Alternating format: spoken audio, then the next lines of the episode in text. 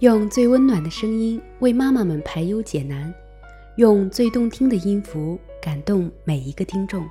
各位朋友们，大家好，我是主播泥巴，欢迎聆听妈妈 FM，更懂生，更懂生活，更懂爱，更懂爱。两个人合不合适，都在这两件小事里。昨天和老冯出去吃饭，两个人边吃饭边聊天，聊着聊着，突然很感慨，说这些年来，好像我俩在一起的大部分时间都耗在了吃饭、聊天这两件事情上。从学生时代天天在外面吃，到后来一屋两人一日三餐，初学的时候，两个人会约好一起吃火锅。在外旅行的时候，也常常第一件事情就是找吃的，然后坐在饭桌前，天荒地老、无边无际地聊起来。两个人的爱情以及婚后的生活，就是在这烟火气息中一点点铺陈开来。这样子的闲适平淡，的确和当初刚刚恋爱时所想象的轰轰烈烈大不相同。坦白来说，我一直以为爱情也好。婚姻也罢，都是要找一个刻骨铭心之人，爱到山崩地裂之时。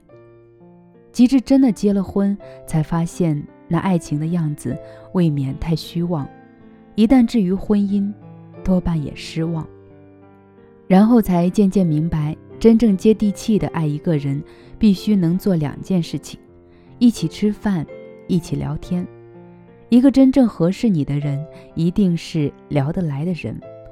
不要以为聊天是一件小事情，放眼我们四周，有多少夫妻能认真听完对方说的话呢？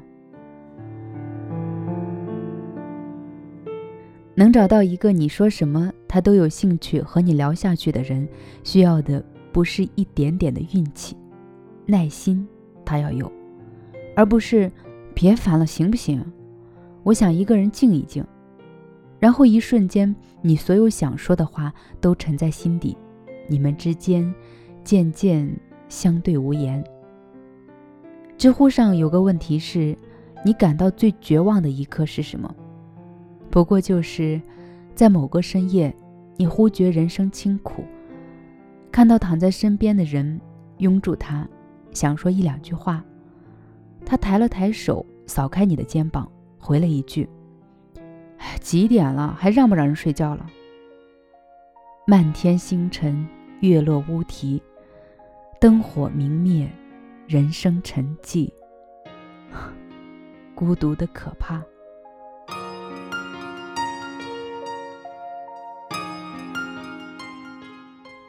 懂，他要有，而不是我不知道你在说什么。真正相互了解的人，都是心照不宣的。长时间的不被了解会淡化彼此的爱，所以越来越多的人已经把聊得来当做爱情的回应。不惑之年尚未结婚的王志文参加访谈节目，谈起婚姻问题时，说自己一直没有遇到合适的人。朱军问他什么是合适的人，他答：能随时随地的聊天。同样的，还有赵又廷。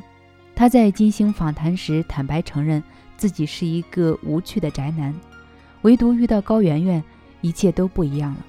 他说，他俩说很多话，永远都有聊不完的话题。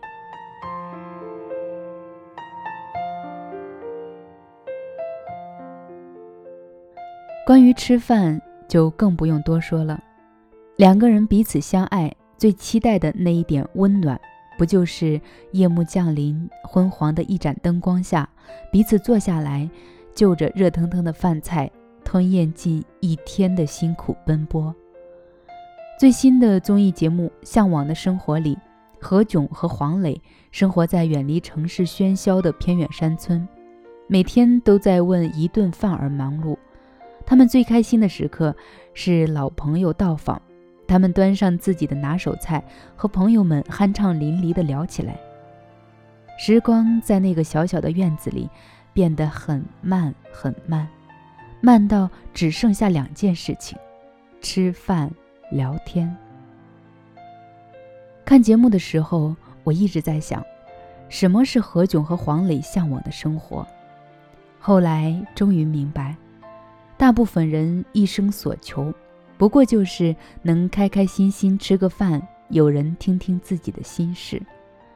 就像黄磊在节目里所说的那样，年轻的时候呢，总以为爱情呀、生活呀就是么么哒、萌萌哒，后来才发现，如果两个人只有么么哒，那么日子一定过得疙疙瘩瘩。真正的过日子，一定要找一个能聊天、能吃饭的人在一起。我想，这也是黄磊和孙俪这么多年来始终幸福的原因。他们真正懂得什么是婚姻，什么是生活。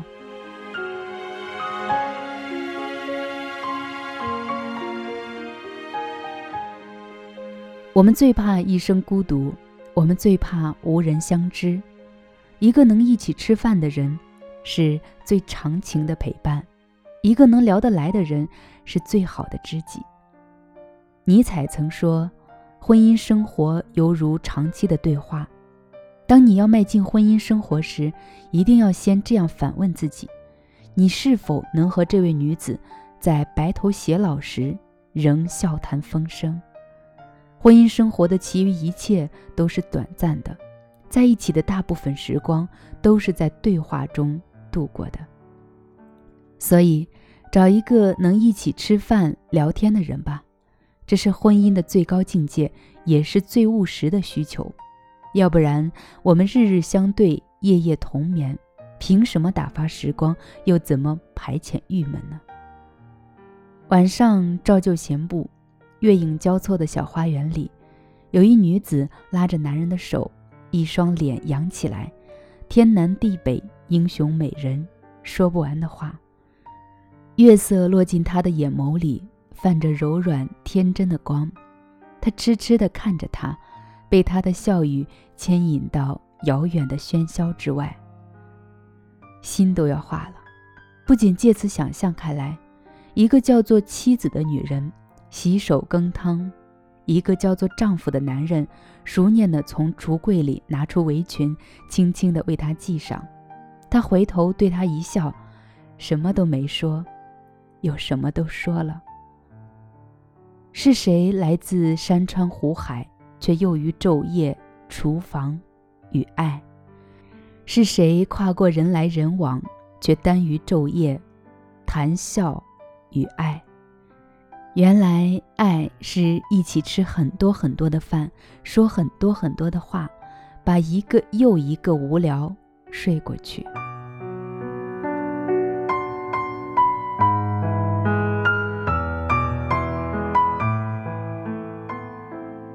好了，妈妈 FM，感谢您的收听，欢迎关注我们的微信公众号妈妈 FM，或者在各大电子市场搜索下载妈妈 FM APP 收听我们的节目。我是主播泥巴，我们下期再会。